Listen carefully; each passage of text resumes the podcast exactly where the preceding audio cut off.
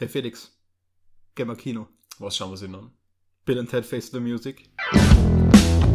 Jingle-Zeit. Ja. Hallo, grüß euch bei Gamma Kino Dem Filmserien Podcast. von mir, Felix und Mir, dem Jan. Hallo. Heute geht's unter anderem um Bill and Ted Face the Music, dem dritten Teil des Klassikers Bill and Ted. Bill and Ted's Excellent Adventure. Auch um Freaks, The Devil All the Time und um das kleine Lenzinger Kurzfilmfestival, das Festival of Nations. Genau. Aber vorher kurz eine Erklärung, was wir denn überhaupt sind, denn das ist die erste offizielle Folge hier. Äh, Gamer Kino ist ein Podcast, der alle zwei Wochen erscheinen wird, wo es eben um Filme, Serien, Games, Technik und alles geht, was uns sonst so Nerdiges interessiert. Und vorerst wird er nur auf Radio Franziskus Schulen erscheinen, immer sonntags. Später, beziehungsweise demnächst dann auch auf Spotify, Google Podcasts und wo man überall sonst so Podcasts hören kann. Sobald wir uns da ein bisschen eingefunden haben. Wir versuchen jetzt noch ein bisschen Routine in das Ganze zu bringen, deswegen können sich da in nächster Zeit noch ein paar gröbere Sachen tun. Aber sobald wir mal unseren Grundstein gelegt haben, wird das überall veröffentlicht, wo wir nur können. Sofern es Leute interessiert, hoffentlich. Genau. Dann beginnen wir doch mal mit dem älteren der drei Filme, Freaks, ein neuer Netflix-Film, eine, eine deutsche Produktion, die, finde ich, nicht nach einer deutschen Produktion aussieht. Einerseits das Genre, sehr ungewöhnlich für Deutschland. Ein Superheldenfilm mit 90 Minuten Laufzeit. Grundsätzlich aber ein, ein cooler Stil. Ja. Äh, Es behält viele Eigenschaften von deutschen Filmen bei, viele klischeehafte Eigenschaften. Aber es versucht auszubrechen und etwas, etwas ein bisschen anderes zu machen. Auch ein, etwas ein bisschen anderes im Superhelden-Genre drin. Leider war das Budget dieses Films wohl nicht so groß, weshalb die Special Effects teilweise äh, eine sehr komische Richtung annehmen. Sie, wenn, wenn digitale Effekte benutzt werden, sehen sie teilweise bei Blitzschlägen oder so wirklich sehr fake aus. Und dabei sind das eigentlich mit die einfachsten Effekte überhaupt. Ja, Das sollte man meinen. Ja, zu, von von der Story her geht es um, um eine junge Frau, deren Name ich vergessen habe. Hast du ihn zufällig aufgeschrieben? nein, Keine Ahnung, egal. Auf jeden Fall arbeitet sie in, in einem Diner, das recht klischeehaft oldschool amerikanisch aussieht.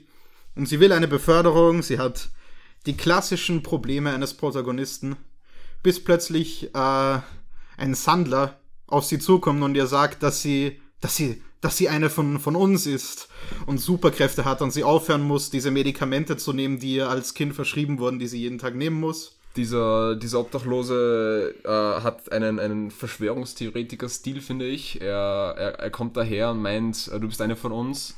Äh, so in dem Stil von, äh, du, bist, du bist anders als die anderen, du verstehst, wie die Welt funktioniert. Eben dieses kleine, kleine Gruppe der Auserwählten äh, Gefühl gibt, finde ich, der Obdachlose gleich am Anfang. Und das ist, finde ich, auch schon eigentlich die kreativste Idee, die dieser Film hat. Denn alles andere, was an, an Twists in, in diesem Film passiert, ist absolut vorhersehbar. Wir haben, Ja. glaub, ich glaube, bei der Hälfte des Films haben wir angefangen zu vorauszusagen, was so passieren wird.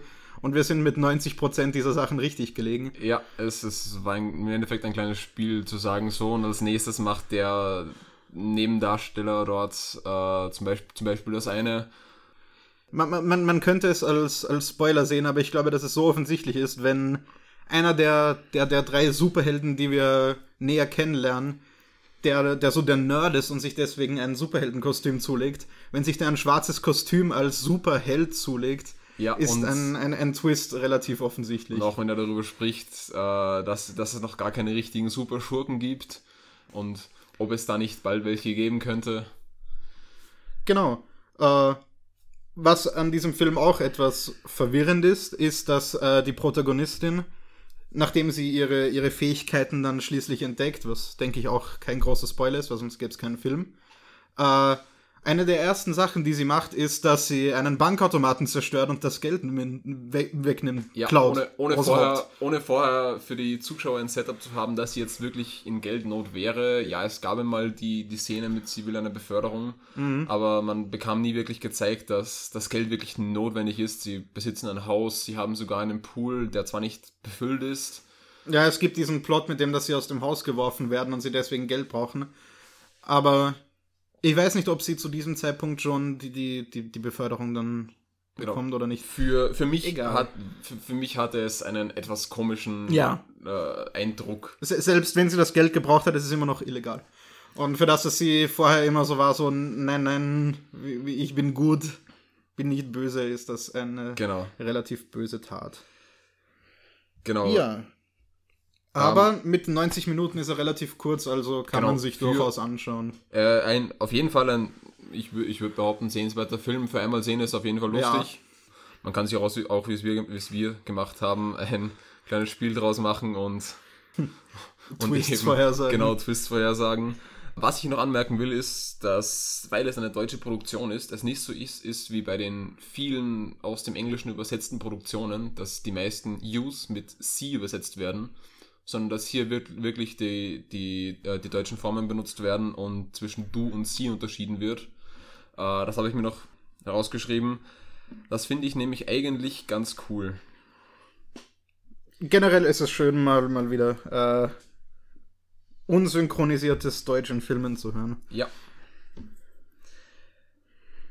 Genau, dann würde ich sagen, ähm, Genau. machen wir mit dem, mit dem nächsten Netflix-Film weiter. Bleiben wir dabei bei ja, The Devil All the Time mit Tom Holland und Robert Pattinson. und Bill Skarsgård und Sebastian Stan und dem Typ, der Dudley Dursley in Harry Potter gespielt hat und allen anderen. Genau. Ein Und- Film, bei dem es ungewöhnlich ist, wenn der Typ nicht erschossen wird. Es ist eine, eine äh, Romanadaption von Netflix. Ähm, und der Autor, der das Buch dazu geschrieben hat, ist der Erzähler dieses Films. Also durch den Film gibt es einen Erzähler, der die ganze ein bisschen erklärt, worum es so geht und was die Charaktere so denken. Und das ist, das wird gesprochen von dem, der das Buch dazu geschrieben hat. Oh, Ein netter Touch. ziemlich cool. Ah, und der Film wird unter anderem produziert von Jake Gyllenhaal, was mich überrascht hat, ist. Keine Ahnung. Fand ich cool. Grundsätzlich geht es um Tom Hollands Charakter, der, den wir zu Anfangs als Sohn des vermeintlichen Hauptcharakters äh, vorgestellt bekommen. Er lebt dann mit, wie sich sein Vater, ich hoffe, soweit kann ich spoilern, Ja, äh, es ist der Prolog, also. Ja, wie sein, wie sein Vater sich umbringt, wie seine Mutter stirbt, wie sein Hund getötet wird und wird dann zu seinen Großeltern gebracht, denke ich. Ich glaube, es waren seine Großeltern. Und der Aufhänger ist quasi, dass Tom Hollands Charakter äh, dem Christentum die Schuld an dem Ganzen gibt, weil sein Vater gedacht hat, er hätte nicht genug gebetet. Und ein, ein, ein starkes Merkmal dieses Films und vermutlich auch des Buches ist eben äh, eine sehr offensichtliche Religionskritik, die vielleicht etwas zu plump und einseitig ist, weil fast alle Leute in diesem Film, die irgendwas mit Religion zu tun haben, einfach abgrundtief böse Menschen sind, Ja, sobald, böse Dinge tun. sobald du in dem Film beginnst, irgendwie religiös zu sein oder religiös zu werden, könnte man sagen, du, du stirbst in, innerhalb der, der nächsten halben Stunde so ungefähr. Genau. Sofern, sofern du auch andere schlechte Sachen gemacht hast, das ist nämlich auch ganz cool. In dem Film gibt es fast keine liebenswerten Charaktere. Ähm, klar, Tom Holland, äh, irgendwo muss man den mögen. Ja, Aber bis auf, bis auf die Tante von Tom Holland da und äh, oder die, die Großmutter und ich glaube es und seine war Cousine. seine seine Cousine, Cousine? und eventuell sein Onkel oder so. ja. Bei, dem- bei dem bin ich mir aber nicht ganz Seine, sicher. seine, seine Familie ist das Einzige, was irgendwie ansatzweise sympathisch Genau. ist. Ja, und alle anderen. Bei allen anderen fässt man sich alle zwei Minuten an den Kopf und staunt darüber, wie ein Charakter nur so etwas tun kann. Ja, Es hat ziemlich viel Schockfaktor. einiges an Brutalität. Ja, ziemlich gut eingesetzte Brutalität und er hat Das auf einen, jeden Fall. einen ziemlich coolen alten Look. Und wenn man den Film schaut, definitiv in der Originalfassung schauen, was sowieso meistens besser ist. Ja, For the Texas Accent. stimmt. Und ja, der Film dauert 138 Minuten und hat ungefähr 30 Minuten oder so einen Prolog, der am Anfang noch relativ wenig mit der restlichen Story zu tun haben scheint. Und diese ganzen Stränge, die da so aufgemacht werden, wirken äh, am Anfang eigentlich äh, wie ein Anthology-Film von unabhängigen Geschichten, die nichts miteinander zu tun haben und verweben sich erst nach und nach. Und das fand ich, fand ich ganz cool, auch wenn man am Anfang dann manchmal etwas verwirrt und vielleicht gelangweilt ist, wenn man nicht ganz so mitkommt mit dem, was gerade passiert. Teilweise, teilweise etwas schlecht zu verstehen, beziehungsweise weil man nicht weiß, was, was sehe ich da gerade, zu welcher Zeit spielt das. Ich, ich dachte mir teilweise, dass das die, dass, dass da schon Times, Timeskips waren oder so. Aber gut. Ähm, es ist ein atmosphärischer Film in West Virginia. Ja. Und allein dafür lohnt es sich schon, ihn zu sehen. Was jetzt vor kurzem wieder in die Kinos kam, äh, in die Kinos kam, ist Bill and Ted Face the Music, der dritte Teil der Filmreihe, der von, ich glaube, 1990 fortgesetzt wird. Äh, genau, äh, 91 kam äh, Bill and Ted's Bogus Journey, also Teil 2. Und jetzt, 29 Jahre später, kommt Teil 3. Genau, mit Keanu Reeves und Alex Winter in den Hauptrollen. Keanu Reeves kennt man natürlich. Alex Winter ist für weniger bekannt, hauptsächlich, glaube ich, aus den zwei vorigen Filmen. Genau, er hat relativ wenig Schauspielarbeit gemacht und seither eigentlich, also bis zu Face the Music, eigentlich nichts mehr mit Schauspiel am Hut. Und für das, dass er so lange eigentlich in äh, schauspielerischer Frührente war, hat er seinen Job extrem gut gemacht. Die beiden sind genauso gut wie früher. Ja, es geht im Bill and Ted im Endeffekt äh, um Bill and Ted, die von der Zukunft Besuch bekommen und ihnen gesagt wird, dass sie die, die Retter sind und ihre Musik in der Zukunft äh, die die Welt die, zusammenbringt. Genau. Die Welt zusammenbringt, die Menschheit wieder vereint, Krieg beendet, alles, alles drumherum. Und in dem Film geht es jetzt darum, dass sie, dass sie herausfinden müssen, wie sie das Finale, den finalen Song schreiben, um äh, die Welt zu vereinen. Und für das, dass dieser Film eigentlich so mehr oder weniger hohe Stakes hat, weil es halt um, um Weltuntergangsprävention geht, ist es ein, ein eigentlich recht kleiner Film von, von der Dramatik her. Es geht einfach um diese zwei, ja doch eher dümmlichen Charaktere und die, die Hürde, die so ein Film meistern muss, auch wie Dumm und, Dumm und Dümmer zum Beispiel, ist, dass man äh, unter Anführungszeichen dumme Protagonisten intelligent schreiben muss. Man darf nicht einfach nur dumme Charaktere hier hinschmeißen, weil sonst ist es irgendein Jar Jar Binks Slapstick Side Character Comic Relief. Und das macht dann auch keinen Spaß, sondern die Witze um die Intelligenz der Charaktere müssen schlau geschrieben sein. Und sie müssen halt trotzdem sympathisch bleiben. Und genau das ma äh, macht das Bill Ted Franchise aus. Für Fans der vorigen beiden Filme, die man auf, die auf jeden Fall empfehlens empfehlenswert sind, äh, ist es auch lustig mit anzusehen, wie Bill Teds Töchter sich hier in dem Film behaupten, die jetzt äh, eigentlich die großen Zeitreisen hier machen und auf die historischen Charaktere treffen. Ah, ja. Äh, Bills Tochter Thea wird übrigens von Samara Weaving gespielt, die mittlerweile immer mehr an Bekanntheit gewinnt. Zum Beispiel aus, äh, ich kenne sie aus Ready or Not und äh, Guns Akimbo, wo sie zwei sehr wichtige Rollen gespielt hat. Also Ready or Not hat sie quasi ganz allein getragen. Und ihr Charakter, also Thea, ist von all den vier Charakteren, also Bill und Ted und die zwei Töchter, eigentlich so gefühlt der intelligenteste. Also etwas, etwas ruhiger und nicht ganz so überdreht wie die anderen. Wer, hingegen äh, Bridget Lundy Payne, die Billy, die Tochter von Ted, spielt, die noch eine, eine ziemliche Newcomerin ist. Erst fünf Filme und eine Serie hat sie gedreht. Und ist bekannt durch diese Netflix-Serie Atypical. Äh, ich finde, sie war großartig. Also sie hat den Spirit von Keanu Reeves weitergetragen. Ziemlich perfekt. Wo, wobei ich auch finde, ich finde, dass die, die Tochter von Billy eben auch hier das weiterführt, da Bill für mich auch immer irgendwie der intelligentere der beiden war. Ja, das schon, ja. Und wird auch in diesem Film noch einmal unterstrichen, dass, dass Ted vielleicht der etwas äh, gemeinere ist. Ja, gemeiner, dümmlicher. Es ja. wird nie klar gesagt oder man, man ja. bekommt das nie klar zu sehen.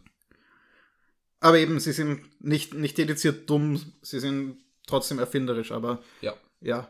Naiv würde man es genau, nennen. Genau, es ist eigentlich Naivität. Und das macht auch den Charme von diesem Film aus. Ja. der Song, der direkt am Anfang gespielt wird, äh, den höre ich mittlerweile schon Oh ja. so. ähm, der ist, der ist eigentlich ziemlich cool. Er hat Teremine, Kehlkopfgesang, genau komplettes Chaos. Alles. Genau. Und auch wenn er im Film nur für eineinhalb Minuten gespielt wird, äh, ist er auf Spotify in der vollen dreieinhalb, vier Minuten Länge verfügbar. Genau, äh, wie heißt dieser Song? That Ah. Which Binds Us äh, Through Time. Äh, That which binds us through time. Uh, the, the chemical, physical, and biological examination behind the meaning of meaning. Uh, damn. Uh, Part 1 oder so. Ja, Ein ziemlich äh, langer äh, Titel. ja. Egal. Hört ihn euch an. Ist im Bill and Ted Face the Music Album. Ist Ja. grandios, ja. Auch wenn der Film jetzt, mh, ich, ich denke, er hat nicht wirklich viele Spielzeiten. Im Megaplex auf jeden Fall nicht. Nein, also ich glaube, das Franchise ist generell bei uns relativ unbekannt, weil äh, wenn man den Film au- auf Deutsch sieht, verliert er, glaube ich, ziemlich viel von dem, von dem Charme und dem Slang von Bill and Ja. Ted. Deswegen ist er auch hierzulande, schätze ich, weniger bekannt. Aber wir haben ihn trotzdem zum Glück in OV sehen können. Was ziemlich cool ist. Leider nicht im Star Movie, nur im Megaplex. Schade. Der Film, mein, mein Fazit zu dem Film wäre nicht grandios. Das will er aber auch nicht sein, sondern einfach eine unterhaltsame Feel-Good-Komödie. Genau. Kann ich nicht mehr hinzufügen. Um jetzt die Brücke wieder etwas zu Netflix zu schlagen, Enola Holmes ist ja jetzt auch vor kurzem auf Netflix erschienen. Ui. Der hätte ursprünglich, denke ich, von, ich glaube von Warner in, die, in den Kinos erscheinen sollen. Er kennt man, kennt man der Produktion auch an. Er ist von dem her hochwertig produziert. Wurde dann aber wieder fallen gelassen, von Netflix fertig produziert und dann als Direct-to-Netflix-Release äh, veröffentlicht Ein gutes Zeichen, ja. hat äh, Millie, Bo äh, Millie Bobby Brown, ich glaube, das ist ihr Name, äh, in der Hauptrolle, die es anscheinend noch ziemlich gut macht. Mit, mit Henry Cavill als Sherlock Holmes. Ziemlich coole Ähm, Besetzung. Ja, auf jeden Fall lustig anzusehen. Mir hat er nicht so gefallen. Ich habe ihn mir mal angesehen. Jedoch hat er im Generellen sehr gute Bewertungen bekommen. Mm, Ich habe ich hab ihn selbst nicht gesehen, aber habe nichts Gutes über ihn gehört, so wirklich. Deswegen habe ich ihn mir auch nicht angesehen. Vor allem, weil ich aktuell kein Netflix-Abo habe. Tja. Demnächst, sogar heute, startet äh, Oktoberfest Beer and Blood auf Netflix. Äh, den habe ich mir vormerken müssen. Ähm, recht viel über die Produktion habe ich, hab ich nicht herausfinden können. Ähm, er, er startet mit 1.10.2020 und äh, allein, allein, aus, allein der Name Ja, glaub, muss man sich schon anschauen. so, sollte man mal reinsehen, ja. äh, dann Vamp Vampires vs. The Bronx äh, startet morgen am 2.10. oh, der sieht cool aus. Ja, Also, Ja. äh, nur, nur als Info, wir nehmen das gerade am, am 1. Oktober auf. Deswegen. genau, genau. Zeiträume sind komisch, aber wir versuchen das Datum immer dazu zu sagen, damit man es weiß. Ähm, das, das Cover hat mir irgendwie gefallen. Der, Mhm. hat, der hat so ein bisschen den, ähm, den Preacher for Kids Look ähm, am Cover.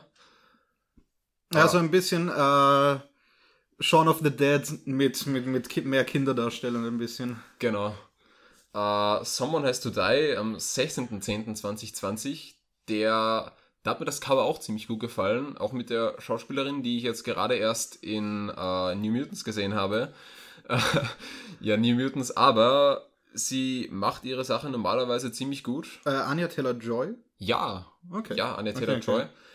Die hier schachspielend auf dem Cover sitzt. Finde ich ein interessantes Bild. Könnte, könnte spannend sein anzusehen. Und ich glaube, ich habe hab ich, da hab ich das gerade durcheinander gebracht. Nee, nee, also das mit dem Cover stimmt. Also, habe ich auch so gesehen. Okay, dann Genau. gut. Und nein, nein, The Queen's Gambit. Die hab- Oh, die achso, der, der Name für. Oh. Äh, The Queen's Gambit ist der Film, den ich gerade gemeint habe. Oh, okay. Und Someone Has to Die hat einfach einen interessanten Titel. Da war das Cover jetzt nicht so. Aber der, der, Okay. hat, der hat sich ganz interessant angehört. Also, The Queen's Gambit, der Schachfilm mit Anya Taylor-Joy und Someone Has Genau. to Die, irgendwas anderes. Gut. Exakt. Perfekt. ähm, Ich sehe schon, wir sind von der Zeit her eigentlich schon wieder ziemlich gut durch. Dabei hatten, Oh, ja. hätten wir noch das Festival of Nations. Ah. Aber das können wir uns eigentlich für eine ganz eigene Folge aufheben. Ja, Läuft ja nicht davon. Also ist ja schon vorbei. Also Ja. ist eh schon egal. ein paar Filme kann man sich online Genau. sowieso ansehen. Solange wir ihn vor nächstem Festival wieder haben, ist alles okay. Genau. Auf Prime ist gerade noch Doom Patrol gestartet und The Boys Staffel 2 läuft noch, nur um das kurz noch reinzuwerfen. Ja. Doom Patrol Staffel 2 bin ich gerade dabei durchzuschauen. Ja, nicht so meins. Keine Ahnung, gefällt mir nicht. Aber Boys bin ich dabei. Definitiv. Gut, dann bedanken wir uns fürs Reinhören und bis in zwei Wochen. Genau. Tschüss. Tschüss.